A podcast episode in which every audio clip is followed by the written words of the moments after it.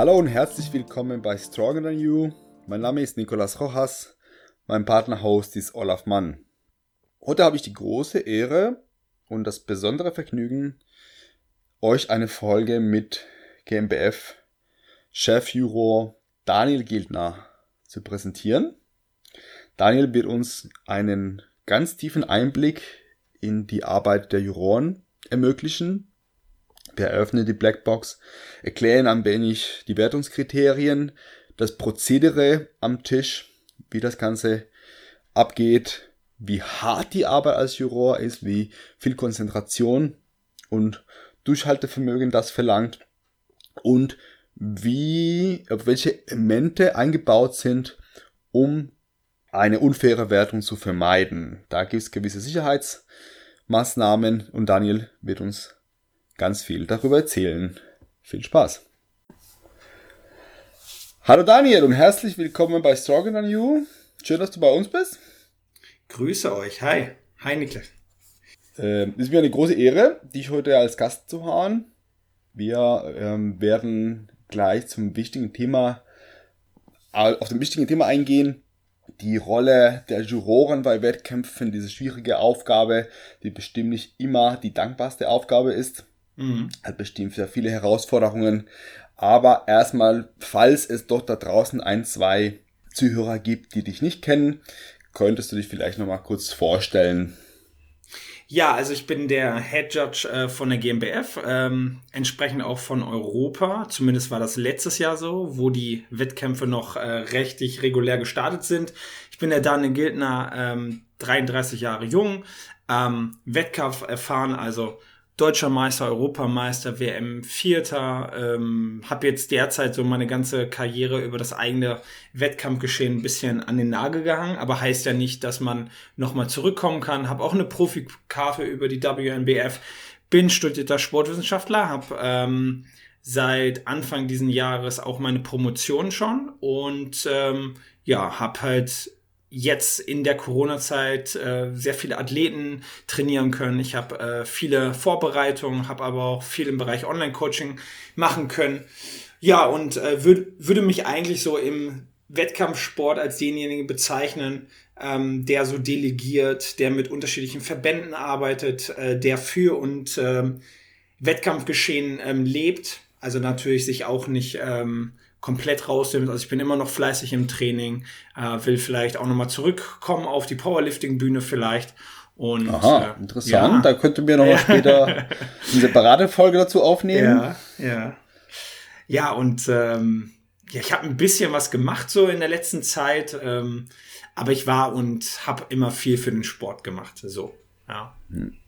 Auf jeden Fall. Also wie gesagt, ich glaube, die meisten Zuhörern wird das, wird, wirst du einfach ein Begriff sein. Die meisten werden dich kennen. Und du hast sehr, sehr, sehr lange Referenzen. Da war ich nicht ganz so auf dem aktuellsten Stand, gerade mit deiner, mit deinem Doktortitel, der Dr. Mhm. Gildner. Das äh, war mir tatsächlich nicht bekannt, wobei mein Mann das schon auf deinem Instagram-Profil gesehen hatte. Ja, ich, ich du, ich finde das, ich finde das auch gar nicht so wichtig, weil äh, wir sind ja Sportwissenschaftler alle und der eine hat das noch mal ein bisschen vertieft, der andere nicht. Ich hänge das jetzt auch nicht so an den Nagel, aber du fragtest halt darauf hin, was ich, was ich so in der letzten Zeit gemacht habe. Und ähm, ja, ich habe eigentlich meine Masterarbeit noch mal weitergeführt. Habe eigentlich schon damals, ähm, als ich angefangen habe zu studieren, hatte ich das eigentlich schon in Erwägung gezogen. Hatte jetzt noch mal die Möglichkeit, das soweit abzuschließen und und ähm, ja, war auf jeden Fall eine spannende Zeit, die sich jetzt über knapp vier, fünf Jahre hingezogen habe, ähm, wo ich immer wieder angefangen habe, dann immer wieder waren andere Projekte im Vordergrund. Jetzt kommt wieder ein Buchprojekt, wo ich erst erstmalig anfange zu schreiben und ähm, ja, so ist halt das Leben. Ne? Schön, schön. Äh, was hat dich dann dazu motiviert zu sagen, ich möchte jetzt auf die, auf die andere Seite des Tisches hm. sitzen? Ja, und das ist, Euro werden? Das ist wirklich eine sehr schwierige Frage, ähm, aber ich glaube, der Ehrgeiz, was verändern zu wollen oder, oder das gesehen zu haben, was gerade vielleicht nicht so gut funktioniert. Also du sprichst ja gerade diese Jurorentätigkeit an. Auch ich habe natürlich erstmal ganz normal angefangen, äh, indem ich über den Probedurchgang habe ein bisschen bewertet, habe mich da so ein bisschen reingefuchst Ähm, ja, und dann wurde mir damals angeboten, auch im Sinne der Zeit, die, die Juroren wurden halt einfach älter und es fand auch vor ein paar Jahren so eine Art Generationswechsel statt. Ähm, wo wir halt so ein junges Volk wieder erreichen mussten, weil natürlich auch gewisse Strategien eingefahren waren. Mm, also es hat mich definitiv motiviert, so diesen Veränderungsprozess vielleicht mit da was zu prägen, was, was ähm, zu verändern zu können, irgendwas in die Hand zu nehmen. Äh, vielleicht auch mit der technischen Seite fortschrittlicher zu werden, weil wir arbeiten ja heute auch komplett anders als wie vor drei oder vier Jahren. Ähm, es werden keine sich, Zettel mehr gereicht. Genau, da hat sich sehr, sehr viel verändert. Hat auch was Positives, aber setzt natürlich auch sehr viel ähm, technische Sachen halt voraus. Ne? Ja, also du wolltest sozusagen das Ganze ein bisschen modernisieren, sowohl mhm. was die technischen Mittel angeht, als auch was die Wertung jetzt an sich betrifft. Genau, ja. Coole Sache. Also ich habe es auch erlebt, wie du damals noch mit dem Zettel, da, da hatte jeder Juror seinen Zettel und hat da seine Notizen gemacht, dann wurde das alles äh, dann am Rande des Tisches gereicht und dann war jemand da, sehr auch häufig ähm, der Bruder von Christian Kellenberger, der noch alles zusammengerechnet hat. Genau. Äh, und das, das allein zeitlich war das wesentlich mühseliger, wenn das nicht automatisiert ist und die, die Auswertung dann äh, per Computer gemacht wird, sondern halt jemand muss tatsächlich all die einzelnen Platzierungen zusammenrechnen und dann äh, dauert das dementsprechend erstmal so ein paar Minuten. Genau, und, und äh, du sprichst ja gerade nicht nur den Zeitdruck an, der natürlich unglaublich hoch ist, weil du schnelle Entscheidungen treffen musst, als auch die Fehlerquelle. Wenn du halt unter Zeit gerätst und ähm, derjenige, der alles zusammenrechnen muss, boah, der hat eine unglaubliche Verantwortung dort. Und, und, und der entscheidet dann am Ende, ob du richtig gerechnet hast oder nicht. Also so darf es eigentlich nicht sein, sondern du, du musst genug Zeit haben, um Leute bewerten zu können. Und auch wenn es nur Sekunden ist, wenn, wenn die Teilnehmeranzahl relativ groß ist. Aber da habe ich halt schon gesehen, hey du, so kann das nicht vorangehen. Schon gar nicht, wenn wir über 300 Teilnehmer werden oder wenn wir noch größer werden ähm, da müssen wir einfach optimieren. Ja, genau, diese Zeitdruck, du sprichst es an, wir werden später nochmal drauf zurückkommen. Aber klar, derjenige, der früher diese Aufgabe hatte, musste tatsächlich möglichst schnell, es war eine einfache Rechnung, aber in, unter Zeitdruck, es musste möglichst schnell gehen, es musste dann aber trotzdem richtig sein. Und dann ist natürlich die Möglichkeit, dass sich hier und da mal ein Fehler äh, anschleicht und dann kommt halt die Platzierung nicht so, wie sie eigentlich sein sollte. Genau, ja. Ähm, Du bist auch nicht nur ein Juror, du hast den Vorsitz, du bist dann der Chef am Tisch. Welche Aufgaben hast du dann in dieser Funktion? Also was unterscheidet sich von den anderen Juroren? Was liegt alles in deiner Hand? Also im Prinzip äh, bin ich außerhalb des Wettkampfgeschehen, habe ich die ganze Arbeit, was die Abläufe, die Organisation zu tun ist, ich ähm, habe damit zu tun, dass ich das Regelwerk mitprägen kann. Also ich bin nicht der alleinige Entscheider, aber ich bin derjenige, der vielleicht aus der Sicht das nochmal anders bewerten kann. Ähm, ich bin aber an dem Tag X, also wenn das Wettkampfgeschehen losgehen, bin ich derjenige, der auch alleinige Erscheinungen, ähm, wenn zum Beispiel zwei Leute punktgleich sind, kann ich alleine auch eine, ähm, also alleine eine Erscheinung, äh, eine eine gewisse ähm, ja, Prägung. Ich kann sagen, okay, derjenige hat jetzt da vielleicht einen Punkt Abzug bekommen.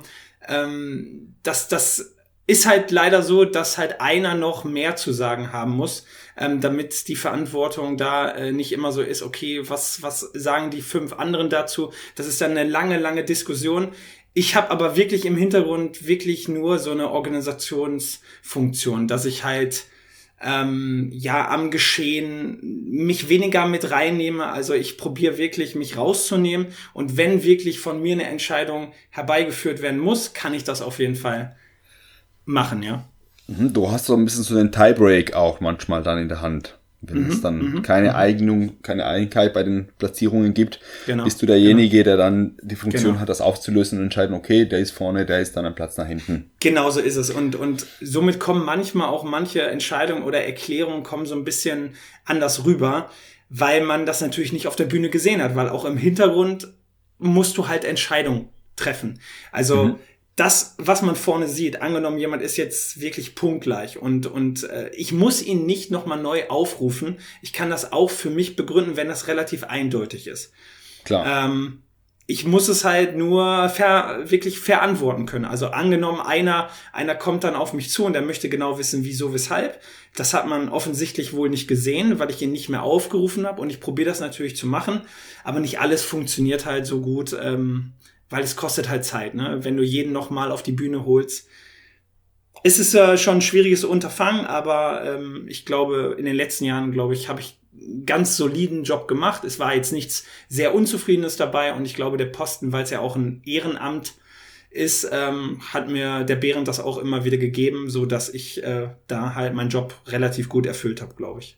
Das kann ich zustimmen. Ich muss zugehen, ich bin ein großer Fan von deiner Arbeit als äh, Kopf der Jury. Ich denke, da hat sich echt viel, viel, viel getan in den letzten Jahren, seitdem du diesen Posten innehast. Und das merkt man einfach in dem Ablauf, ist alles wesentlich, wesentlich reibungsloser. Du hast auch eine gewisse Moderationsfunktion. Ich meine, es gibt einen mhm, Moderator mhm. auf der Bühne, aber du bist derjenige, der dann, wenn es an Sportliche geht, wenn dann der Athlet auf der Bühne steht und es heißt, okay, welche Pose wird aufgerufen und so, hast du da eine gewisse Funktion auch, sodass das Ganze möglichst flüssig, möglichst zeitsparend läuft und trotzdem fair ist und die Athleten genug Zeit auf der Bühne bekommen. Ja, absolut. Vielen, vielen Dank dir erstmal, ja. Du, absolut verdient. Das machst du fantastisch. Ich finde, das ist genau eine gute, ein guter Kompromiss zwischen zeitlicher Effizienz und in faire Bewertung und Zeit für die einzelnen Athleten auf der Bühne. Und das ist nicht schwer. Also mhm. das ist nicht leicht, es zu schaffen, dass es genauso aufgeht, dass man sagt, okay, wir sind nicht am nächsten Tag um fünf Uhr morgens immer noch da. Und das habe ich auch schon mal erlebt bei den Amerikanern. Mhm. Äh, dass es dann ab nächsten Tag noch weitergeht und gleichzeitig nicht gehetzt. Auch das habe ich schon mal gesehen hier bei einer fränkischen Meisterschaft von der DBFV. Da wurden die Athleten einfach gehetzt durch die Bühne und dann denke ich mir, okay, das macht auch keinen Spaß, weder als Zuschauer noch als Athlet.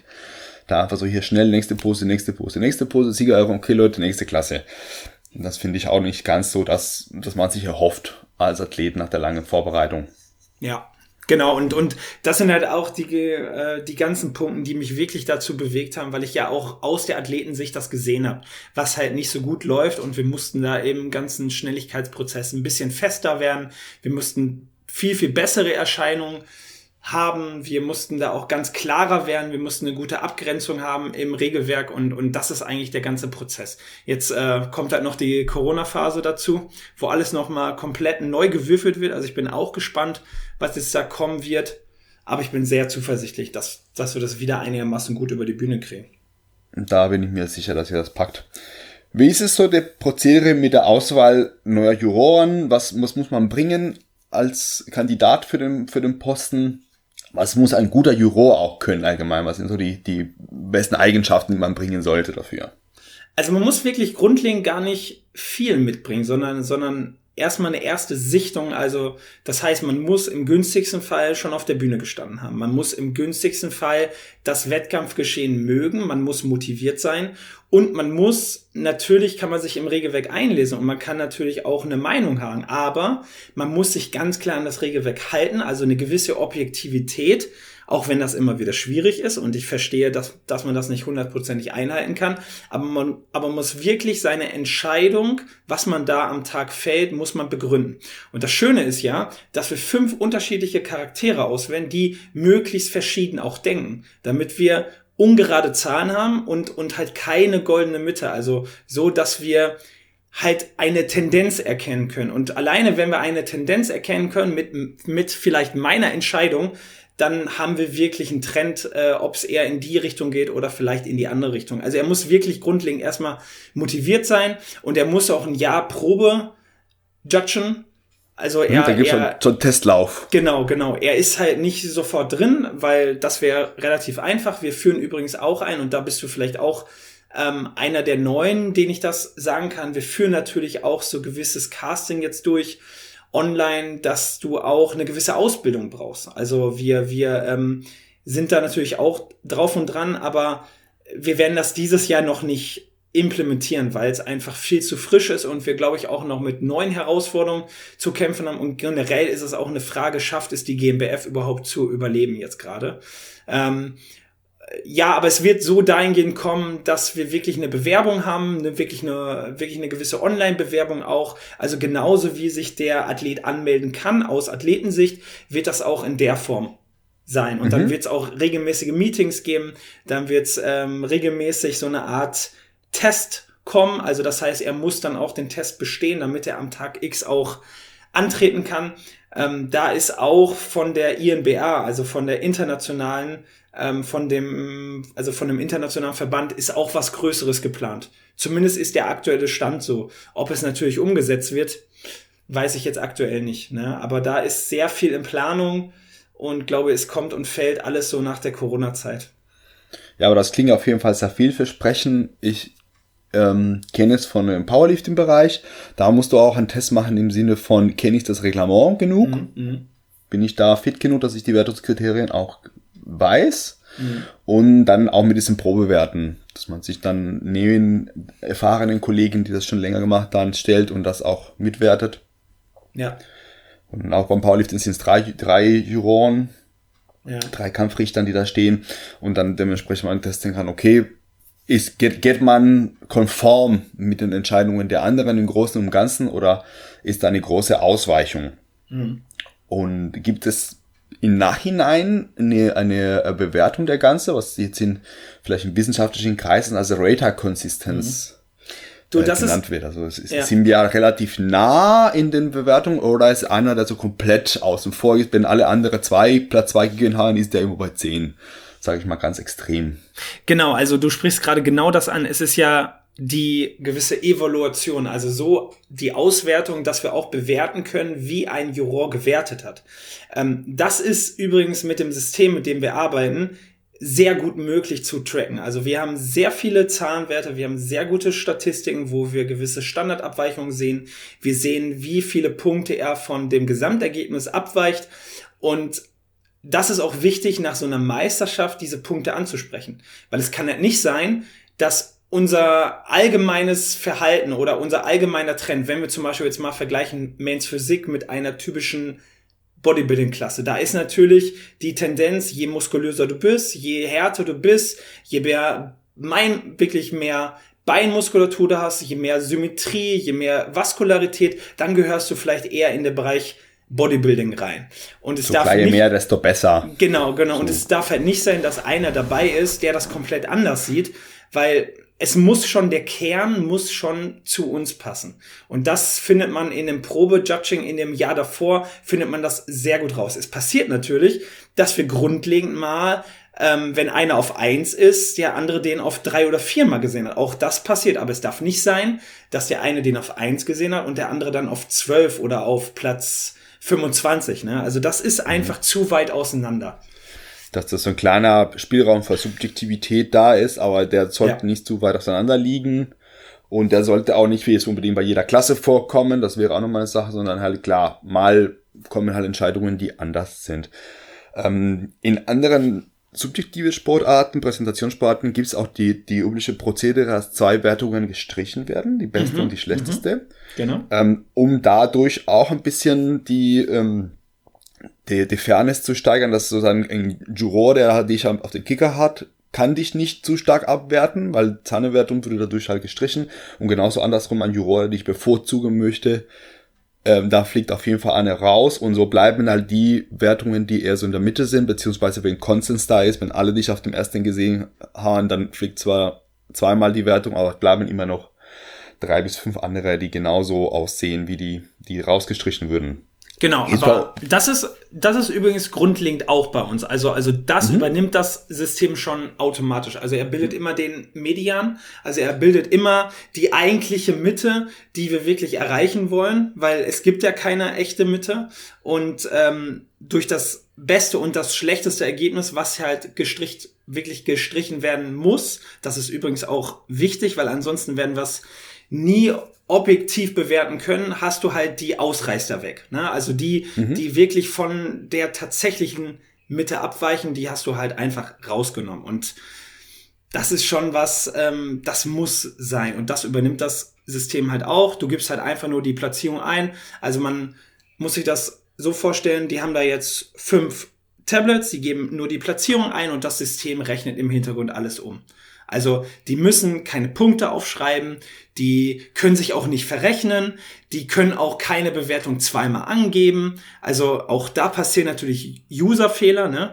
Ähm, aber das System ist so abgeriegelt, dass du die Bewertung nicht abschicken kannst, wenn du Fehler gemacht hast. Ja, so ähnlich wie bei sonstigen Online-Formulare, wenn Genau, da irgendwas genau. äh, fehlt oder nicht angegeben ist, was, was Genau. die Berechnung im Nachhinein nicht äh, möglich macht, dann wirst du angezeigt, hier, da fehlt dir noch was oder da ist irgendwas zu viel. Genau so ist es, ja.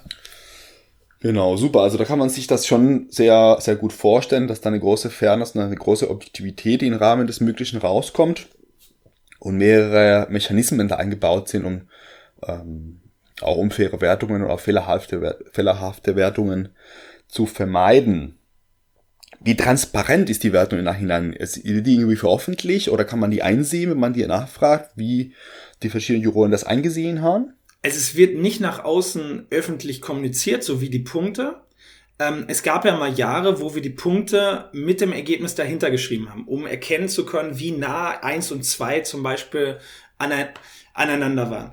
Ähm, was aber jeder machen kann, und da ist jeder Athlet aufgerufen, das im Nachgang zu machen, also jetzt nicht nach den zwei oder drei Jahren, aber sofort danach. Klar. Es, also ich würde jetzt gerne nicht so viele E-Mails erhalten, wo der ein oder andere gerne, gerne von 2012 das Ergebnis haben möchte. Wir Aber, geben den Anschluss gleich deine E-Mail-Adresse nochmal frei. aber wir probieren natürlich auch zu begründen, warum jemand vielleicht auf der und der Platzierung gewertet wurde, weil es können zwei oder drei Leute das so gesehen haben, aber am Ende war es vielleicht ein Vergleich oder Punkte gleich. Also du kannst immer deine Punktebewertung bei mir anfordern. Also, ne, das, das ist dann halt auch rechtens möglich. Du kannst immer dein Ergebnis anfordern, aber wir veröffentlichen keine Namen von den Juroren. Wir veröffentlichen auch nicht die Namen, äh, wo auf Platz eins und zwei ist, auch wenn das natürlich dann bekannt ist. Also wir, wir wollen das wirklich so halten, dass da gewisse Meinungsverschiebungen einfach nicht stattfinden können.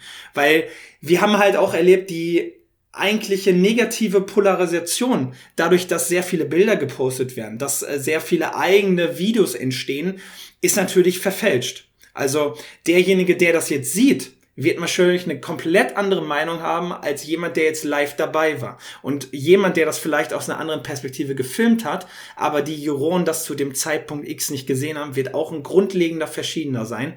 Deswegen, wir müssen immer schaffen, dass wir so wenig ja, so wenig Diskussion eigentlich an, anleiten, weil das ist wirklich eine Endlos-Diskussion. Der eine findet das gut, der andere findet das gut und wir haben schon unsere fünf Juroren, die unterschiedlicher Meinung sein können, aber ein Gesamtergebnis ist halt das eigentliche tatsächliche Ergebnis. Und damit muss man sich auch einfach mal zufrieden geben. Ja, Ja, ich glaube, es ist auch richtig so, dass man zwar seine, seine Platzierung ein bisschen besser einsehen kann, wie nah war es, wie, wie knapp war es, vielleicht auch ein persönliches Feedback, wenn die Juroren sich noch einigermaßen daran erinnern können. Das ist auch noch mal so ein Thema. Ihr seht an so einem Tag 250 Leute und so jemand so genau in Erinnerung zu behalten, dass man im Nachhinein ein, ein konkretes Feedback abgeben kann, ist sehr schwer. Mhm. Außer jemand ist aus bestimmten Gründen sehr präsent gewesen. So, so den Zweitplatzierten beim Schwergewicht konnte man sich vielleicht besser daran erinnern, wer das war und warum das das Zweiter würde, als jetzt bei Platz 20 in der Bantam-Klasse, sage ich mal.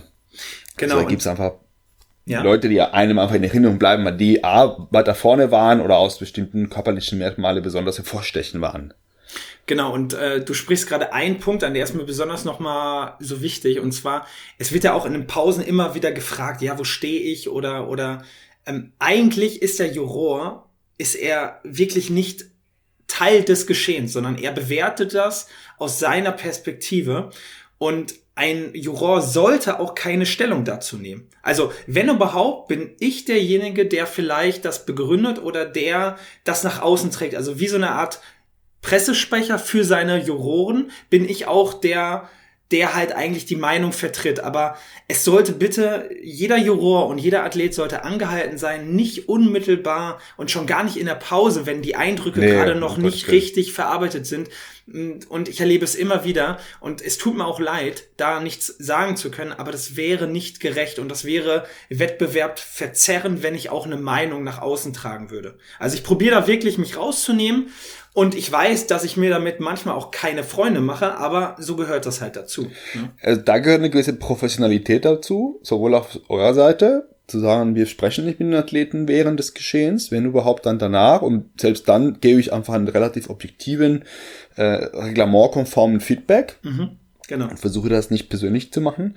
Und die Athleten sind da auch äh, aufgefordert, auch professionell zu sein und A, die Entscheidung der Juroren zu akzeptieren, auch wenn man sie nicht teilt und nicht während des Wettkampfs auch noch die Juroren darauf anzusprechen, weil ihr habt verdammt viel zu tun an so einem Tag und dann kann man sich nicht in Einzelgesprächen noch verlaufen. Und die paar Minuten, die ihr mal kurz durchschnaufen könnt, sind auf jeden Fall willkommen und notwendig, um die Wertung danach auch weiterhin fair und gut zu machen.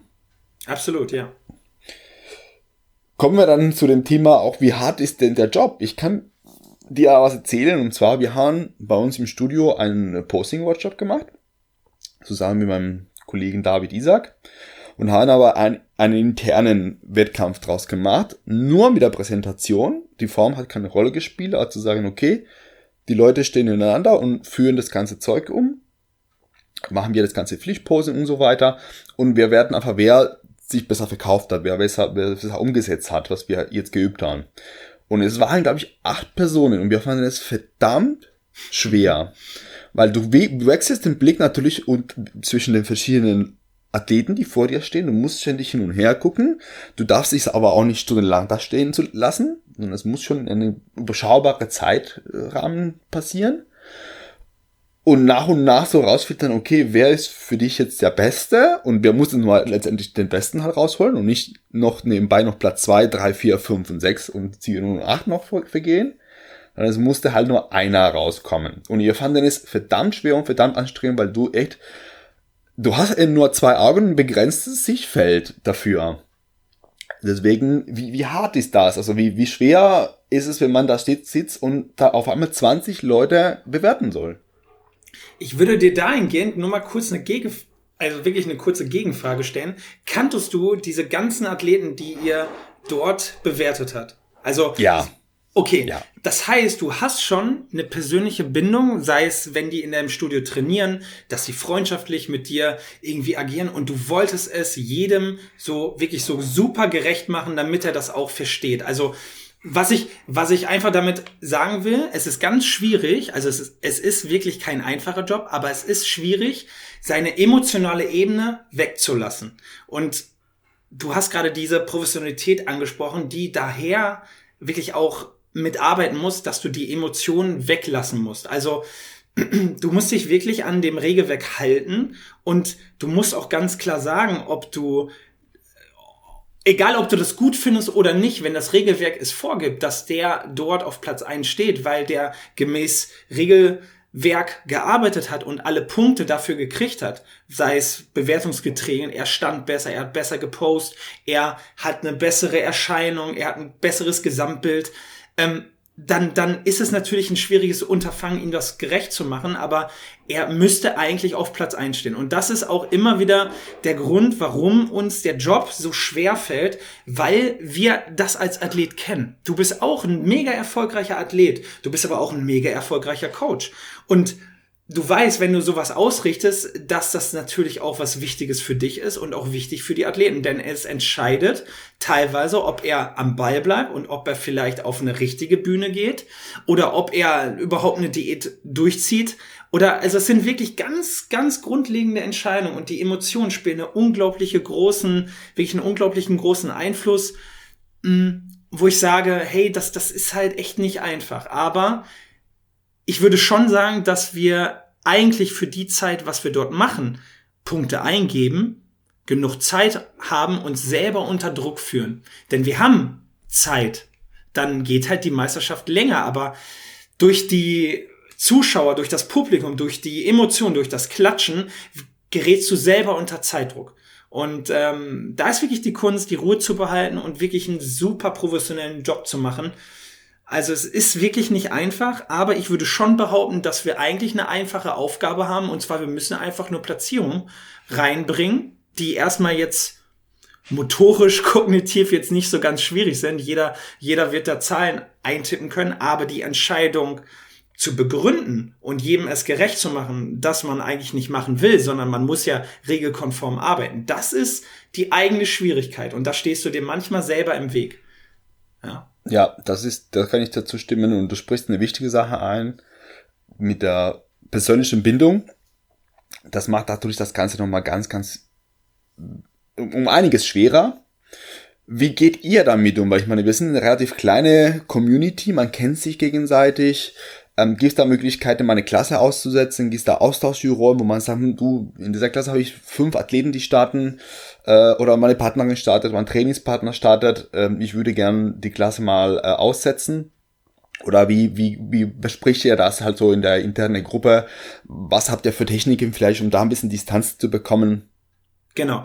Also jeder, der selber Coach ist, ähm, Athleten vorbereitet hat oder in jeglicher Form ähm, partnerschaftlich, freundschaftlich, er kennt vielleicht die Freundin, er, er ähm, hat vielleicht irgendwelche Beziehungen mit dieser Person schon mal geführt, ist er wirklich aufgerufen und das steht auch im Regelwerk für die Judges drin. Es gibt übrigens auch ein Regelwerk für die Judges.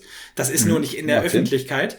Ähm, die müssen das vorher anmelden. Also so, als ob man Geld über irgendwelche Drittanbieter ähm, verdient, wo man halt in eine gewisse Lobby gerückt wird. Na, nichts anderes ist es halt da auch. Du musst vorher angeben, wo du meinst, du hättest einen Einfluss darauf, der sowohl positiv als auch negativ sein kann. Und dann probieren, also dann probiere ich ein Ersatzjuror zu, ja, soweit einzusetzen, als auch, dass derjenige vielleicht für die gesamte Klasse aussetzt. Nun ist das nun mal so, dass du auch gerade gesagt hast, wir sind so klein eigentlich, familiär, vereinstechnisch kennen wir uns alle, dass wir nicht immer komplett in der nee. Klasse aussetzen können, weil dann dürfte keiner vorne werten. Genau, Aber das wollte ich gerade sagen. Das geht genau. natürlich nicht immer so einfach mit genau. Hier, tausch mal um, du kennst ja keinen. Ähm, das wird schwer.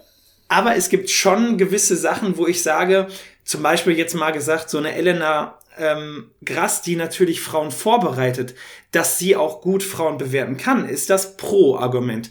Aber dass sie vielleicht emotional ich möchte jetzt keinen Vorwurf machen, aber ich möchte nee, einfach um mal Willen. das Beispiel nennen. Genau, einfach mal das Beispiel nennen. Wenn wenn ich jetzt eine Frau wäre und ich würde nur Frauen vorbereiten, dann würde ich vielleicht auch anders in die Frauenklasse rangehen.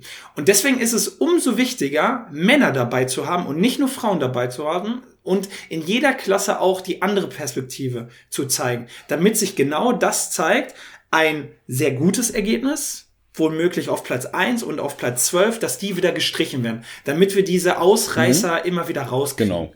Ja. Genau, da haben wir jetzt zusätzlich diese anderen Mechanismen, die wir schon besprochen haben.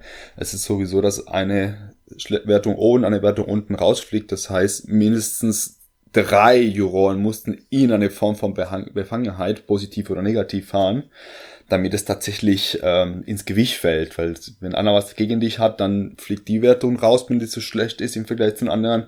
Und wenn jemand dich bevorzugen möchte, genauso. Das heißt so, jemand, der nicht diese, diese Trennung komplett schafft und kein Austauschjuror zu finden ist, kann auch theoretisch auch absichtlich halt so extrem anders werten, dass so seine Wertung sowieso raus ist. Ja. Bewusst oder unbewusst und dann ähm, hat sich das Problem auch so erledigt. Also da sind auf jeden Fall mehr als nur ein System dahinter, um das genau zu vermeiden. Ich traue mir genau diese Aufgabe nicht zu, muss ich zugeben. Also es gab schon Leute, die mich darauf äh, besprochen haben, angesprochen haben, ob ich ähm, mich nicht als Juror sehen würde, muss ich sagen, nein, ich glaube, ich, ich bin zu, zu emotional, zu gebunden an den, an den Menschen, die doch Owen stehen. Ich glaube, ich glaube du wärst, Distanz schaffe ja, ich nicht. Ich glaube, du wärst unglaublich gut, also fachlich, wertungstechnisch unglaublich gut, aber du sprichst und das finde ich super cool gerade. Du sprichst so deine eigene Reflexion gerade so an, dass du wahrscheinlich genau dieser eher tendenziell emotionalere Typ wärst oder der vielleicht da was reinbringen würde, mh, hm, okay, und, und das ist auch nicht schlimm. Du, du, ähm, ich glaube, du würdest aber trotzdem sehr, sehr guten Job machen. Man müsste vielleicht nur sehen, in welcher Klasse du halt gut eingesetzt bist. Vielleicht in den Klassen, wo du nicht emotional mit den Leuten so gebunden bist, aber du hast auch ein, ein riesen, also jetzt dann größeres Problem einfach nur, du kennst ja auch unglaublich viele Leute. Man kennt dich, man kennt, äh, man kennt einfach, äh, man kennt einfach Troja, ne? Man kennt einfach jeden, der mit dir so zu tun hat. Und natürlich würde ich da absolut verstehen, dass es dann ad hoc erstmal für dich schwierig sein könnte. Aber ich glaube, du würdest schon einen sehr guten Job verrichten. Also, das wäre schon. Danke dir. Danke fürs Kompliment. Ähm, und ja, also ich, ich glaube, das ist der, der, Grund, warum ich mir das nicht zugetraut habe. Ich glaube, ich, ich fände es nicht schlecht und ich hätte ähnliche Motive wie du vielleicht damals gehabt, inzwischen nicht mehr so, weil ich das Ganze sehr, sehr, sehr in extrem guten Händen sehe. Ja. Ähm, aber im früheren Zeitpunkt vielleicht hätte ich auch gesagt, hm, das eine oder andere konnte anders laufen. Aber genau diese Befangenheit sah ich immer da und ich traue mir das nicht. Ich glaube, da bin ich dort zu Latino, zu leidenschaftlich und kann nicht, ja. nicht, nicht so diese, diese Barriere aufbauen sein. Ich ziehe mich jetzt zurück und bin ganz, schaue vom Außen ins Geschehen. Ja. Und ich glaube, das muss einfach ein Juror tatsächlich bringen. Ähm, hattest du schon mal den Fall oder ihn jemand vielleicht aus dem Jurytisch, dass du im Nachhinein nochmal eine Klasse anschaust, vielleicht auf Video oder auf Fotos und denkst, hm, vielleicht war das nicht ganz, also dass du die Entscheidung im Nachhinein vielleicht nicht ganz so trägst, aus welchen Gründen auch immer. Wie gesagt, ich möchte keine Kritik ausüben, wie du vorhin auch gesagt ja, hast. Ja. Äh, das ist menschlich, das ist eine schwierige Aufgabe und da ist nicht undenkbar, dass sich vielleicht doch ein Fehler einschleicht oder dass man zumindest das so sieht, subjektiv in, im Nachhinein in der Postbewertung.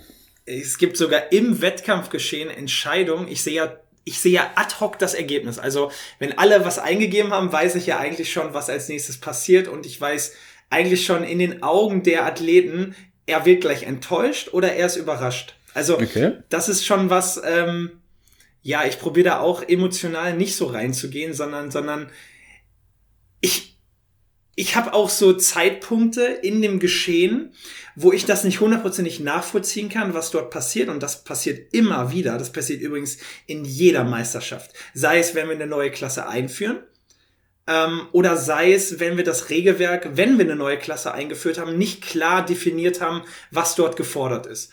Und ähm, dann dann probiere ich halt durch diese besagte Evolution, wenn wir videotechnisch uns die Klassen gemeinsam mit den Juroren nochmal angucken, probiere ich das genau aufzuzeigen. Wie kann es sein, dass plötzlich so und so das passiert ist? Und das Publikum hat natürlich ein Feedback gegeben durch Applaus oder durch ähm, Zuspruch oder durch Bu-Rufe, ob das ja. verständlich ankam oder nicht. Und ich probiere daran zu arbeiten, weil die Kunst ist es, nicht jemanden im Publikum zu überzeugen, ob man richtig oder falsch gehandelt hat, sondern er muss das vielleicht verstehen.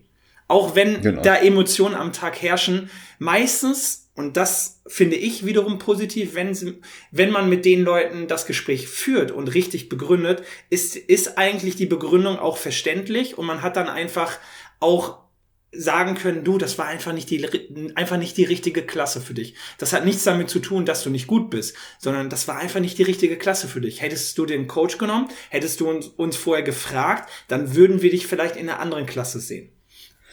Genau, das ist natürlich nicht immer so leicht mit den, mit den Klassen, aber wie du sagst, es ist wichtig, dass die Leute das nachvollziehen können, ungefähr, woran es liegen könnte, dass, oder, ja, oder ja, dass ja. man sagt, okay, ich hätte es vielleicht anders gesehen, aber ist in Ordnung auch das, glaube ich, äh, als Coach sehe ich natürlich manchmal die Entscheidungen mit oder nicht mit der Jury. Und es gibt aber viele äh, Wertungen, wo ich sage, ja, komm, ich hätte vielleicht anders gestimmt, aber es geht voll in Ordnung. Der andere Athlet hatte auch seine, seine Vorzüge und dann kann man damit lehen.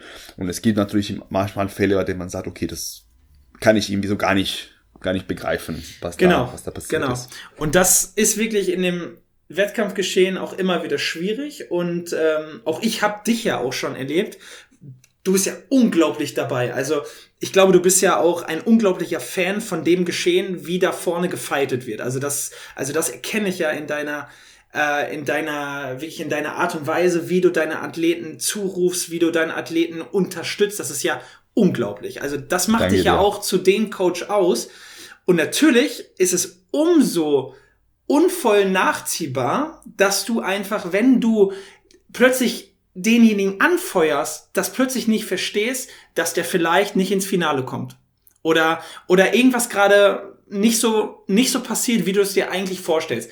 Und, und klar, das, das ist halt emotional, das ist ähm, schwierig und da kann ich das aber auch einfach nur so sagen, hey du, das, das ähm, ist leider immer so. Also ich. Ja, das kommt vor. Das kommt ne? vor. Das sind auch Sachen, die man auch in der, in der Hitze des Gefechts vielleicht mal nicht ganz genau, versteht, genau. aber wenn man es ja ein bisschen beruhigt hat, kommt vielleicht ein bisschen mehr Einsicht oder ein bisschen mehr Verständnis auch für die Entscheidung.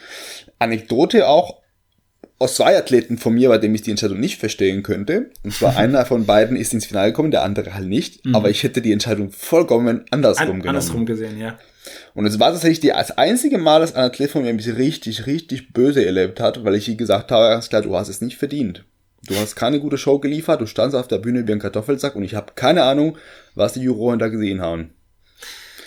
War das, war das jetzt mal gesagt, also war das eine Klasse, die war sehr hoch besetzt, also sehr viele Teilnehmer? Hatten wir nicht die Zeit, so schnell zu ähm, bewerten? Ich glaube, da warst, warst du da schon ich glaube, du warst da noch nicht Chefjuror ja, oder so. Dann haben wir doch, dann haben wir doch schon die Fehlerquelle schon gefunden. Nein, Spaß, aber. das war schon mal für Nummer eins, du warst nicht dabei. nee, ich glaube, da warst du sogar noch gar nicht, gar nicht äh, ganz ja. vorne. Äh, in den Entscheidungen, da war noch alles ein bisschen altmodischer. Und da hatte ich mich sehr gewundert, habe ich gesagt. Das war in dem Fall sowohl für als auch gegen mich, als, oder gegen uns als Team. Ja. Und das sind also Sachen, die manchmal nicht so ganz Absolut. begreifbar sind. Das so. sowas passiert auch, aber damit kann ich, kann ich mich im Nachhinein abfinden und gehört dazu. Auch wie gesagt, die, da muss man auch äh, professionell und, und fair genug sein, Sportsmann genug sein, zu sagen, ey, ist halt so, dann akzeptiere ich das jetzt erstmal. Gibt es krasse negative Reaktionen? Jetzt das, das Schlimmste, was ich je gehört habe von einem Wettkampf, das war zwar nicht gegen den Juroren, sondern gegen den Training-Team Mhm. Das bei der NAC, äh, die Westdeutsche, da wurde noch geschossen, weil das Training irgendwie nicht gepasst hat. Ähm, da stand, glaube ich, der Armin Memic halt als Juror noch ein paar Meter weiter weg und hat das alles sogar mit angesehen. Ja. Ähm, Gab sowas, so, das ich sehr ähm, heftige Reaktionen, Drohungen, äh, Beleidigungen, irgendwas, was du erlebt hast, wo du sagst, okay, das, das ist schon arg viel. Du meinst jetzt persönlich gegen mich oder persönlich gegen... Gegen dich oder gegen die Entscheidung? Okay, okay. Also ich habe definitiv Anfeindungen gemerkt. Ähm, da kann ich dir, da kann ich dir genug Beispiele nennen. Ähm, die würden jetzt aber wirklich den Rahmen sprengen. Aber ich gebe dir da absolut recht, dass, dass das einfach auch emotionsgeprägt ist. Also guck mal, wir leben in so einem Zeitalter, wo wir ganz schnell mit dem Internet was teilen und wir können schnell verzerrte Fotos teilen und Leute überzeugen, die nicht dabei waren. Dann stellen wir das anders da ins Licht dann herrschen natürlich unterschiedliche Meinungen, dann wird darüber diskutiert, dann kommt ein, ein gewisser Shitstorm und der Shitstorm, da muss nur ein oder zwei Leute müssen herausgefunden haben, wer der Entscheidungsträger war. Und der war meistens ich oder die GmbF. Und plötzlich ist man in Verantwortung für die GmbF, wo man auf, ja, ich sag mal, meinen Kanälen, die sind jetzt auch nicht kleine Kanäle, aber da merke ich das ja auch, dass plötzlich die Reaktion da ist, dass ich plötzlich nicht mehr als höflich empfunden wurde oder damals, als ich noch angetreten bin, da hast du mich auch nicht da so bewertet. Also es passiert wirklich so eine Menge. Es sind Menschen und die vergessen halt auch ähm, einfach nicht die Sachen, die halt mal mit denen passiert sind. Also ich, ich habe genug Leute, die bis heute ähm, wo ich weiß, die wissen, dass die eine Entscheidung nicht hundertprozentig akzeptiert haben und plötzlich negativ gegenüber mir stehen. Oder irgendwas angeleiert haben, um Feedback zu kriegen in anderen Foren, in anderen Kommunik also in, in, in anderen Kommunikationsebenen und haben dann da probiert, sich mit anderen Leuten auszutauschen. Aber ich frage mich immer, was probiert derjenige damit zu erreichen? Möchte er einfach nur seine Meinung unterstützt haben, also so, dass ihm gesagt wird, Zuspruch, du hast eigentlich besser ausgesehen, als du bewertet bist, weil im Endeffekt ist ja die Zahl oder die Platzierung diejenigen oder oder oder die Zahl, die man nicht mehr ändern wird. Also egal, was er damit anleiert, er wird keine bessere Platzierung dadurch kriegen. Und da frage ja, ich mich dann wirklich, fest. das ist vorbei was, was wollen die Leute damit erreichen? Wollen die wirklich damit, damit erreichen, dass die mehr in Diskussion geraten? Ja, wenn das deren Ziel ist, ist es, ist es halt klug. Aber es macht auch weniger Ziel, ähm, weniger Sinn, vielleicht auch du hast es halt schon erlebt, wenn dort Leute zum ersten Mal starten, die vielleicht eine große Reichweite haben und deren Reichweite jetzt nutzen. Im Sinne von, ähm, ja, aber ich sah doch vorher schon so gut aus, wie kann es jetzt sein, dass ich plötzlich nicht auf Platz eins komme? Ja, weil du vielleicht mit der Präsentation nicht gearbeitet hast, weil du vielleicht das nicht präsentieren konntest, was du präsentieren konntest. Der Coach war natürlich völlig von dir überzeugt, aber die Juroren, und das sind fünf Leute plus ich, waren definitiv anderer Meinung. Also stehen da sechs gegen eins oder sechs gegen 200.000 Follower, das kann man natürlich erstmal nicht verstehen, oder? Ja, klar. Klar, das kann ich, kann ich vollkommen nachvollziehen. Aber klar, da kommen einige Sachen, und wie du schon angesprochen hast, ändert sich vielleicht sogar die Beziehungsebene zu manchen Leuten, die man kennt, weil sie nicht die Platzierung bekommen haben, die sie sich vielleicht erhofften. Ja, aber es ist, wie gesagt, ein Knochenjob, also ich, ich würde nicht gerne tauschen. Ähm, ich genieße eher die, das Zuschauen, aber diese Verantwortung zu übernehmen ist schon, ist schon ein harter Job da. Wie gesagt, Hut ab. Horsten Respekt für alle, die das machen und äh, mehr Verständnis auf jeden Fall von den Athleten und Zuschauern. Es ist nicht leicht und es wird so würde ich sagen, zu 90, 95 Prozent sehr, sehr fair und sehr gut bewertet. Und klar, dass hier und da mal eine Meinungsverschiedenheit entstehen kann, da Lücke für Diskussionen eventuell gäbe, weil es nicht ganz so klar war. Ja, aber so ist das Spiel. Es ist subjektiv. Irgendwo bleibt noch ein bisschen bisschen Raum für unterschiedliche Meinungen und damit müssen wir als Athleten, als Trainer auch leben können. Das ja. gehört dazu. Ähm, kommen wir ein bisschen zu den Wertungskriterien, wie wir schon dabei sind mit, der, mit den Reaktionen oder die Meinungen von den Leuten. Ich habe es versucht, so ein bisschen aufzuteilen. Wir hätten einerseits die, die harten Wertungskriterien, habe ich sie jetzt genannt. Ähm, und das sind die Sachen, die man theoretisch auch objektiv messen könnte. Also ich sowas wie Definition. Klar, ich kann den Körperfettanteil messen. Die Muskelmasse, klar kann ich ein FFMI, eine fettfreie Masseindex bewerten und anhand dessen halt so ein bisschen die Muskelmasse herausfiltern.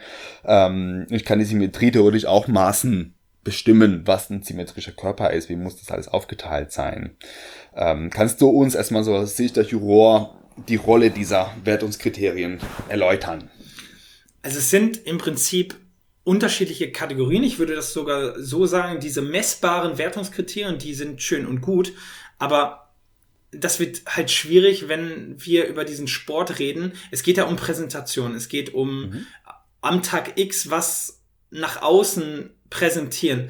Ähm, da kann ich jetzt nicht ähm, im Prinzip auf der Bühne stehen und alle zwölf Teilnehmer mit dem Bizepsumfang messen. Das wird vielleicht mal genau. kommen. Also das, das, das, das kann ich mir durchaus vorstellen. Übrigens, also ich bin auch. nicht. ja, aber jetzt guck mal, ich, ich äh, spinne sogar so weit, dass wir vielleicht solche Systeme haben, wo dann so ein wirklich so ein 3D-Modell plötzlich dann über die Juroren drüber fliegt oder irgendwie abscannt und plötzlich alle biometrischen Daten erfasst. Und das hat natürlich auch einen großen, großen Nachteil, dass wir uns noch mehr damit auseinandersetzen müssen und wir noch mehr Fehlerquellen haben. Denn dann kommt irgendwann raus, dass eigentlich die Fehlerquelle der Mensch ist, weil ähm, die, die Daten eigentlich was ganz anderes liefern. Also ist es halt die Frage, lassen wir diese harten Bewertungskriterien zu? Besser erstmal nicht, weil sonst müssen wir uns noch mehr begründen, warum wir vielleicht das subjektiv so und so gesehen haben. Aber was wir können, das sind so Kategorien und zwar Symmetrie, Muskularität und Muskeldefinition und Vaskularität. Das sind diese drei großen Bereiche, die wir bei allen Bodybuilding-Klassen haben und bei den Präsentationsklassen wie ähm, Men's Physik, Bikini-Klasse, ähm, Sports Model, da kommt noch die Bühnenerscheinung, also Charisma, Körperhaltung, alles das, was, was halt noch die Bühnenpräsentation ausmacht, noch dazu. Und wenn man dann einfach ins Regelwerk schaut, steht das Verhältnis von den Kategorien eigentlich auch dahinter, wie hoch sie bewertet sind. Und das ist eigentlich dann nur geschuldet aufgrund des Coaches oder des Athleten, sich nicht daran zu halten, weil wenn ich jetzt mal gesagt, so eine Teenage-Klasse, die ja auch so mega im Kommen ist, ähm, wenn ich halt weiß, Symmetrie wird 30% gewertet, Muskularität 40 und Muskeldefinition 30 und ich weiß, ich bin nicht gut in der Präsentation, dann muss ich vielleicht mit dem höheren Prozentsatz hier Muskelmasse Proportion zur Körpergröße einfach arbeiten, ähm, weil ich muss natürlich die Bodybuilding-Klasse durch Muskulatur präsentieren. Also muss ich da einfach meinen Fokus drauf drauflegen. Also den Schwerpunkt einfach mal zeigen. Und wenn ich das vielleicht nicht kann, ist vielleicht, und das ist strategisch, nicht schlecht, wenn ich dann mir eingestehe, vielleicht ist die Klasse für mich nichts. Es gibt ja auch andere Möglichkeiten. Manchmal. Ne? Es gibt zum Beispiel die ähm, Athletikklasse, wo dann auch noch mal so ja so andere Prozentsätze reinkommen und das System, das dann übrigens auch über sogenannte Koeffizienten mit einberechnet. Also wir haben ja auch unterschiedliche Runden. Ne? Es gibt ja Runde eins, ja. die Präsentation, Runde zwei gehen wir dann auf ähm, gewisse Muskelhärte ein und Runde drei, Runde vier, ne? Und, und äh, da gebe ich dann im System die Koeffizienten für die Klassen hinter. Und die Koeffizienten sind da nichts anderes als Verhältnisse in den Bereichen deutlich zu machen. Also wenn jemand dann bewertet wird mit einem Punkt für, für halt Platz eins, dann wird der Koeffizient mal drei, mal vier genommen, je nachdem, wie hoch halt 30 Prozent, 40 Prozent halt ist. Und deswegen muss eigentlich der, Juror auch nicht viel mehr selber in seiner Entscheidung herbeiführen. Also er muss nicht dieses grobe Ganze noch mal weiter aufteilen. Also er muss jetzt nicht jedes Mal noch unterscheiden, okay, wie viel Prozent bezähle ich Symmetrie, Muskularität. Das muss er ja gar nicht machen, sondern er tippt nur die Punkte ein für jede Runde und das System hat schon die Koeffizienten hinterlegt. Mhm, okay, das ist schon in der, in der Wertungsmaske. Genau. Äh, genau. Ist es schon einkalkuliert, dass in den Runden, bei dem gewisse Bereiche gefragt sind, dass gewichtet wird, was ist wichtiger ist, was kommt mehr in die Wertung, was kommt weniger in die Wertung rein. Genau. Und, und da ist vielleicht nochmal zu der Frage, wie hart ist wirklich der Job, würde ich schon sagen, früher war der Job deutlich noch härter als heute, weil das System uns sehr viele Möglichkeiten abnimmt, um Fehler zu machen. Ja, genau, dies, also vor, vor allem, was du sagst, jetzt mit dieser verschiedenen Gewichtung der, der einzelnen Wertungsbereichen, das musste man früher einfach im Kopf irgendwie so genau, beschlagen. Genau. So genau. Pi mal Daumen sagen, okay, das ist so und so wichtig, das ist so und so wichtig. Äh, und das, glaube ich, wird sich jeder ausrechnen können, dass das nicht funktionieren wird. Ja, ja. So genau zumindest nicht. Das wird auf jeden Fall sehr, sehr schwer. Genau, wir haben andererseits natürlich diese, diese harten Wertungskriterien, die relativ objektiv definierbar sind und auf der anderen Seite diese weichen Kriterien wie Frisur, wie Ausstrahlung, wie Sexappeal mhm. äh, und so weiter und so fort, alles was noch dazu gehört, von den Sachen, die ja definitiv nicht ähm, erfassbar sind und auch nicht, also keine Maschine wahrscheinlich übernehmen kann, weil wir selber noch nicht so genau definieren können, was zum Beispiel Sexappeal wäre. Mhm. Da glaube ich, könnte man eine ewig lange äh, Diskussion drüber führen. Absolut, was es eigentlich sein, was es sein soll. Und da kommt natürlich diese, dieses Menschliche. Aber ich persönlich finde es gut, dass es so ist. Ich persönlich finde, es macht es spannender. Und ich persönlich finde, es gehört zum Präsentationssport dazu. Dass diese Sachen einfach Teil des Spiels sind und dass man sich da ein bisschen darauf einlassen soll und nicht einfach sagen, hier, ich bin einfach der, der Größte und ja. stelle mich einfach hin und dann werden die Proportionen einfach ermessen und gut ist, sondern ich muss auch was zeigen. Und das finde ich macht die, die, die Magie auf der Bühne letztendlich aus. Ich würde das, ich verstehe dich vollkommen übrigens. Ich würde das nur vielleicht so sehen. Ähm, ganz klarer Vergleich vielleicht zum Fußballsport. Ich, da gab es ja auch diese Diskussion, ob dieser Ball, der diesen, diesen Sensor hat, ob der dann im Tor ist oder auch nicht, oder ob es dann über die Linie getappt ist. Also das wäre vielleicht immer nur das letzte probate Mittel, wenn ich diese biometrischen Daten hätte, also angenommen, wir würden irgendwann mal so weit gehen. Also natürlich reden wir nicht von die nächsten zwei oder drei Jahre, sondern wir reden mhm. von Jahrzehnten, wenn das halt alles genau, umgesetzt lass mal ist. herumspinnen und genau. sagen, okay, wir hätten diese Möglichkeiten einfach zur Verfügung. Aber es würde, aber es würde eine klare Entscheidung geben, wenn zwei Leute vielleicht punktgleich wieder sind, wo ich dann sage so, da müssten wir wirklich das System fragen, weil da sind tatsächliche Werte hinter. Und ist halt die Frage, ob der Verband das auch möchte. Ne? Aber ähm, das wäre vielleicht so eine Möglichkeit, wo ich so sage, nicht den Wert komplett nehmen, dass unsere Entscheidung eigentlich nicht mehr eigentlich diese Keine Grund, Rolle spielt, genau, ja. sondern halt nur im Fall der Fälle. Nur im Fall der genau, Fälle. Genau, für bei Unentschieden, dass man sagt, okay, dann lassen wir ja die objektiven Sachen genau, entscheiden, genau. Wie, wie es ausgeht. Das wäre auf jeden Fall eine Möglichkeit, eine Möglichkeit, mit der ich als großer, großer Fan der, des Präsentationssports leben könnte. Zu sagen, okay, es war wirklich, es kam ein Unentschieden raus, da kommen wir nicht, nicht mehr, nicht weiter. Dass man sagt, okay, dann lassen wir die Maschine jetzt entscheiden und dann geht's einfach nach objektiven Kriterien, ja, finde genau, ich persönlich. relativ fair in diesem Fall. Ähm, bleiben wir ein bisschen bei den weichen Kriterien. Eine Frage, die ich mir manchmal stelle, wenn ich das Reglement so durchlese, okay, Frisur ist da in manche Klassen drin. Haben wir einen Stylist in der Jury? Haben wir einen Friseur in der Jury? Sehr coole Frage. Ja. Äh, brauchen wir vielleicht Spezialisten für bestimmte Sachen, zumindest für bestimmte Klassen. da hätte mir so eine Elena Gras zum Beispiel bei den Bikini ja. bei den Mädelsklassen natürlich, die sich ein bisschen mehr auskennen in diesem Bereich. Brauchen wir, sagen wir mal, Jorge González aus Let's Dance für den, den iWalk.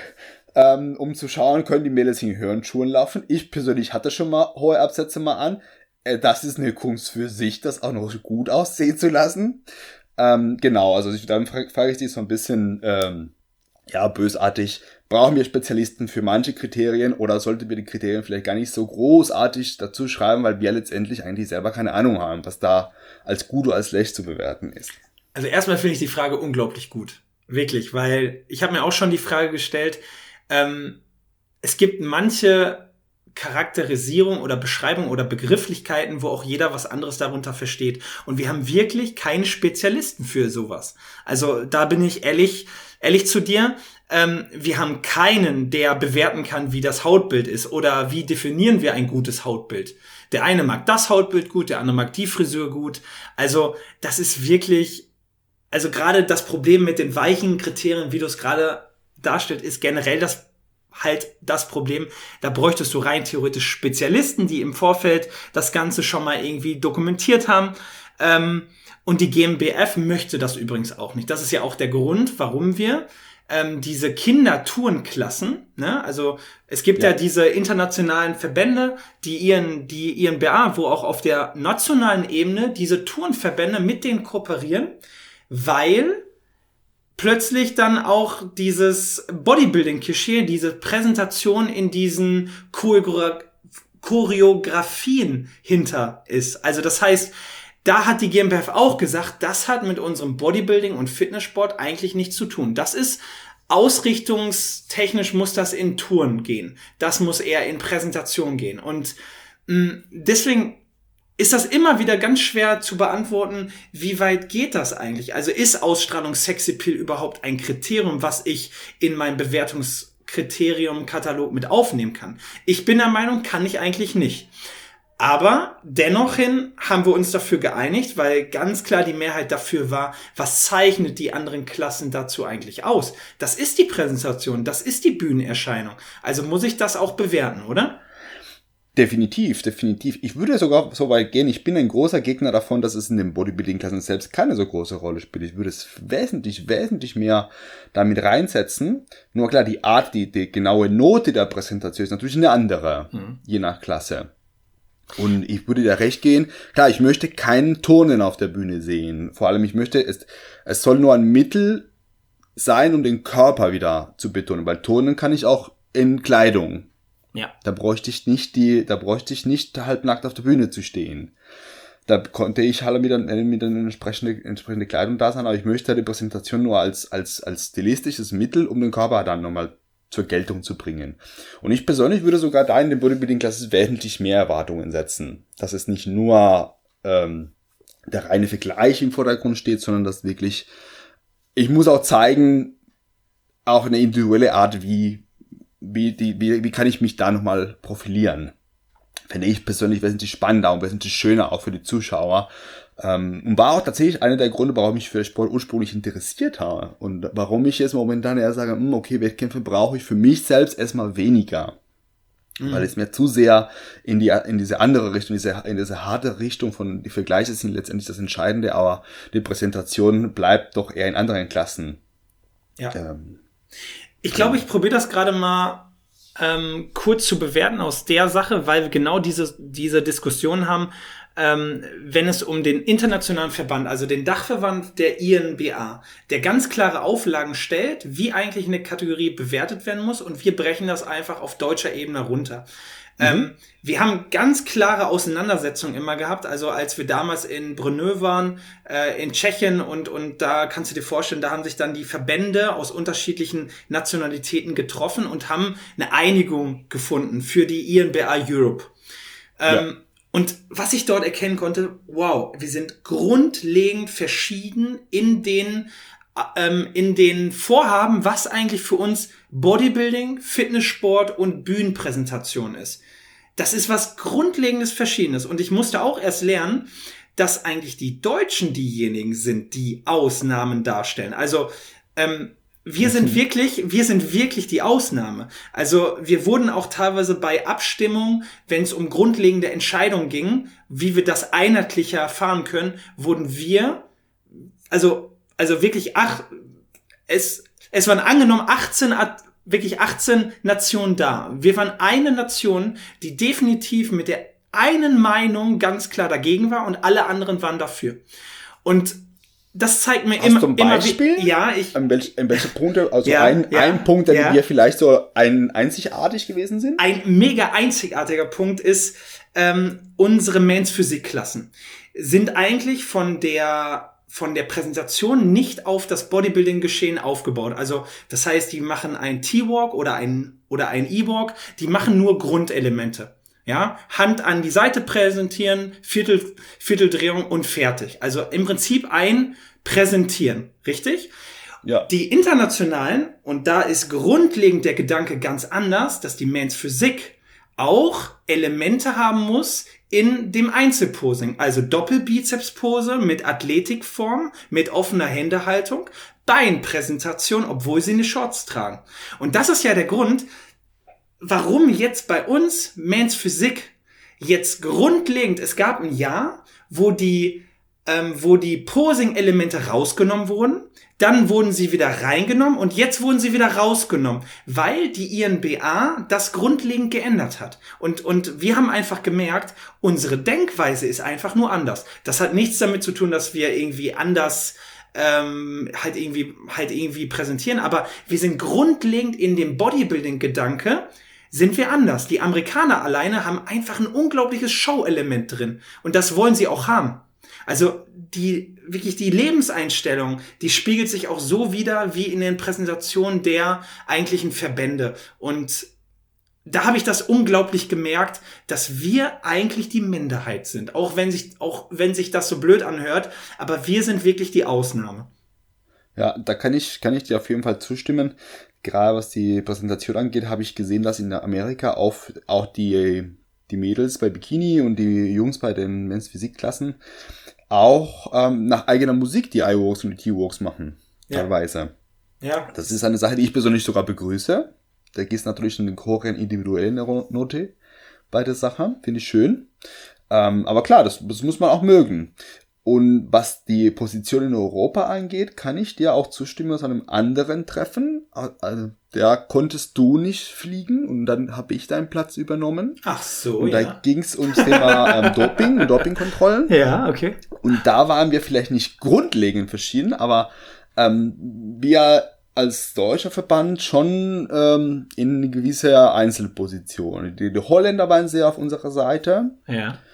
Äh, aber gerade wenn man weiter nach Osten guckt, das waren unterschiedliche Positionen. Nicht unbedingt, dass die ähm, auf jeden Fall laissez-faire sind. Es gab Punkte, bei denen sie wesentlich strenger waren. Und zwar zum Beispiel nach der Dauer des äh, dopingfreien Status. Da waren sie wesentlich, wesentlich äh, härter drauf als wir. ähm, bei den Kontrollen wiederum sind wir nach wie vor führend und haben die hohen Standards zu setzen die sich hoffentlich nach und nach äh, verbreiten. Also die Holländer haben auch hohe Standards übernommen, auch die Schweiz und die Österreicher versuchen danach zu ziehen. Ähm, ja, da gibt's, kann ich die, die Erfahrung äh, bestätigen, dass wir oft erstmal alleine dastehen und so Verbündete erstmal suchen müssen, beziehungsweise manchmal Kompromisse eingehen müssen, wie es halt so bei Verbandsarbeit manchmal ist. Also ja, ist Politik. Da hat mich der Bären zum Beispiel sehr beeindruckt, wie ähm, gut er einerseits Prinzipien vertreten kann und andererseits doch äh, Verhandlungsgeist zeigt und sagt, okay, hier und da muss ich mir doch ein bisschen auf die anderen zugehen. Fand ich sehr, sehr ähm, geschickt in dem politischen Geschehen. Ich glaube, du sprichst genau das Treffen an, wo ich im letzten Meeting im Teil 3 nicht konnte, ne? Da hast, da hast du den Platz übernommen, genau. Jetzt, wo du es gerade sagst, genau das Meeting meinte ich auch. Und da, da war zum Ende war die Doping-Problematik angesprochen, wo ich nicht mehr dabei war, genau. Mhm. Genau, und also bei mir, da genau, war- bei mir war das Doping, genau. Genau, genau. Und im Vorfeld haben wir über die Klassen geredet. Also wir wollten halt Standards haben. Wir, wir wollten einheitliche Präsentationen haben. Wir wollten, und da ist mir das auch schon extrem aufgefallen. Ja.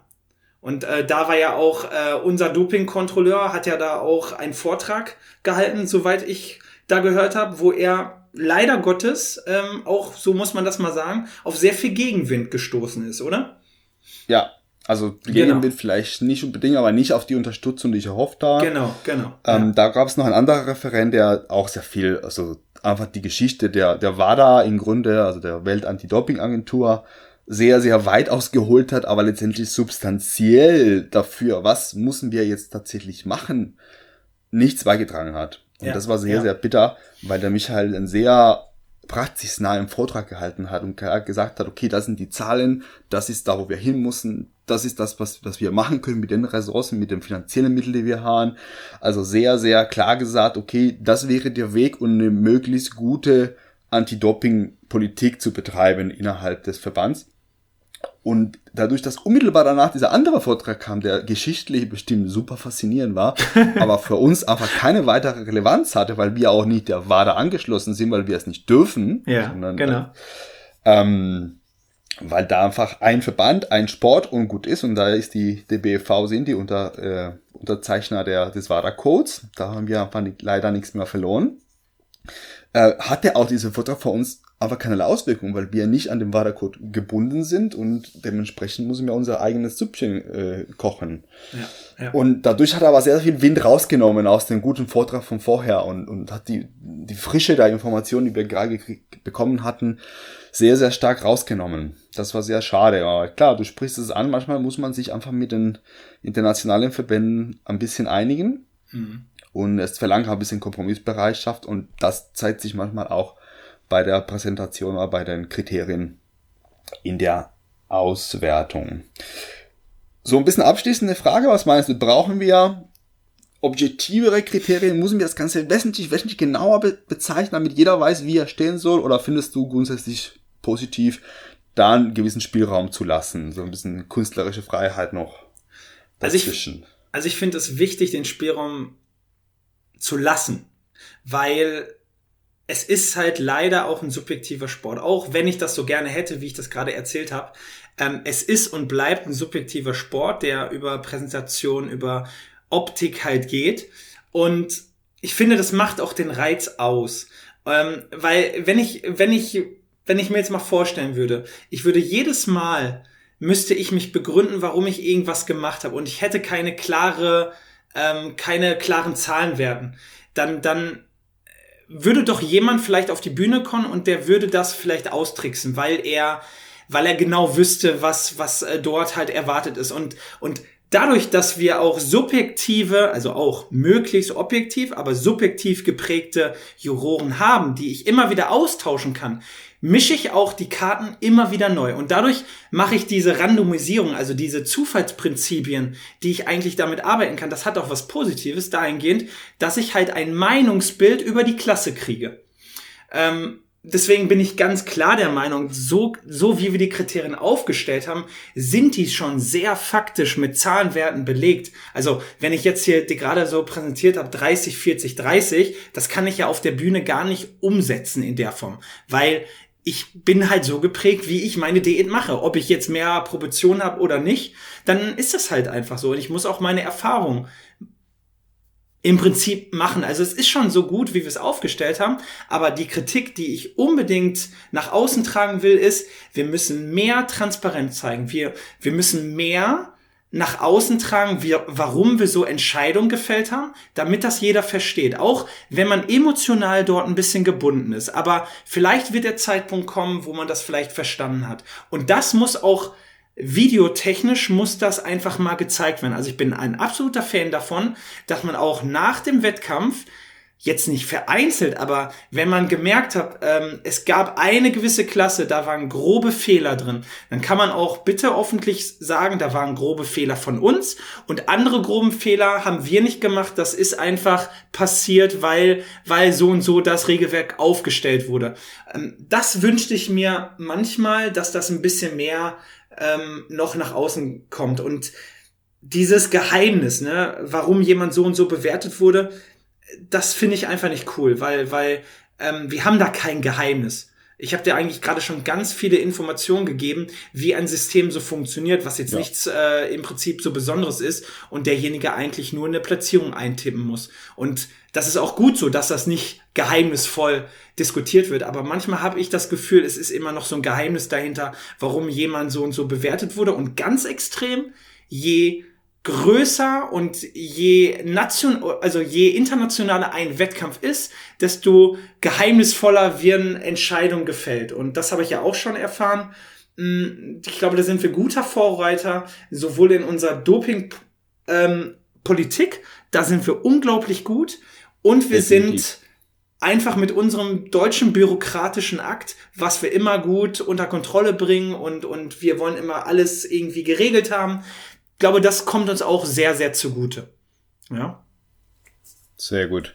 Daniel, du bist ja natürlich auch, auch Coach. Ähm, hast du Kapazitäten, beziehungsweise wenn jemand sich an dich wenden will und es noch nicht herausgefunden hat, wie das geht, was ich nicht glaube, aber wie kann man dich erreichen?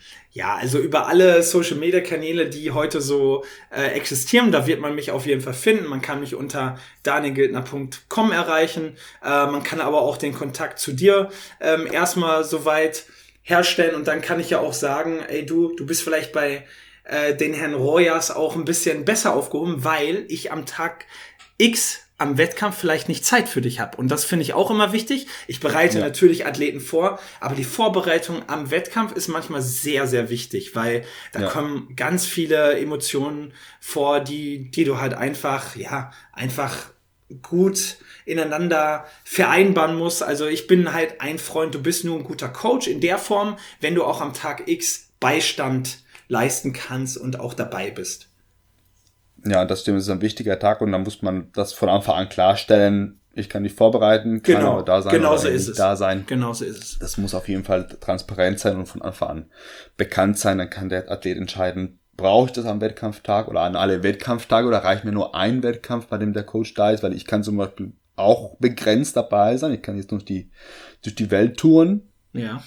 Äh, mit den Athleten, sondern muss mich dann entscheiden, okay, GmbF ist so mein Pflichtprogramm, Österreich meistens auch, aber dann hört es langsam auf und dann alles, was darüber hinaus ist, musste der Athlet mit sehr hohen Kosten mittragen und dann ja, ist ja. dann nicht mehr so ganz dabei. Ja, Daniel, ich überlasse dir noch ein Schlusswort. Was möchtest du noch unseren Zuhörern oder die angehenden Athleten auf dem Weg gehen? Ich sage euch, lasst uns alles hier vergessen und lasst uns wieder auf die Bühne gehen, alles wieder so machen, wie wir es vor einem Jahr gehabt haben, weil ich merke immer wieder, ich glaube, wir, wir, wir fiebern auf die nächste Meisterschaft hin. Die GmbF freut sich, ich freue mich, du freust dich. Ähm, es wird, glaube ich, ein unglaublich tolles Geschehen und ich freue mich auf jeden, der Lust hat, auf die Bühne zu gehen. Macht Sport, ganz wichtig. Das ist ein wichtiges, routiniertes Element, um jetzt hier aus der Krise zu kommen. Leute, und wir sehen uns auf der Bühne, das, das ist so wichtig. Ich liebe es. Ich liebe diesen Tag, auch wenn ich wirklich fix und fertig bin. Ich bin wirklich, ich fall ins Bett, ne, wirklich. Aber ich liebe dieses Ereignis, weil Ihr motiviert mich, wenn ich mal wieder selber auf die Bühne gehe. Die Juroren motivieren euch, weil ihr bestmögliche Ergebnisse liefern wollt. Also es ist wirklich so ein Beziehungsgeflecht, wo wir einfach nur voneinander profitieren können. Sehr schön. Sehr motivierende Worte kann ich mich nur anschließen. Bleibt dran und wir freuen uns alle auf den Comeback auf der Bühne für alle und auch hinter der Bühne im, am Jurytisch, überall. Wir freuen uns alle drauf. Daniel, vielen, vielen Dank, dass du mitgemacht hast und uns so viel Einblick in eure Arbeit gegeben hast. Das ist auf jeden Fall sehr, sehr wichtig. Horsten Respekt von meiner Seite für die Arbeit als Athlet, als Trainer, aber ganz, ganz besonders als Juror. Es ist bestimmt keine leichte Aufgabe, aber du machst sie wirklich absolut grandios. Danke an den Zuhörern fürs Einschalten und gerne Kritik oder auch Fragen an Daniel, vielleicht wünschen einer weiteren Folge mit Daniel über seine Karriere als Athlet. Können wir sehr gerne nachholen, hoffentlich. Vielen, vielen Dank auch von meiner Seite. Und dann bis zum bis zur nächsten Folge Stronger Than You. Ciao, ciao.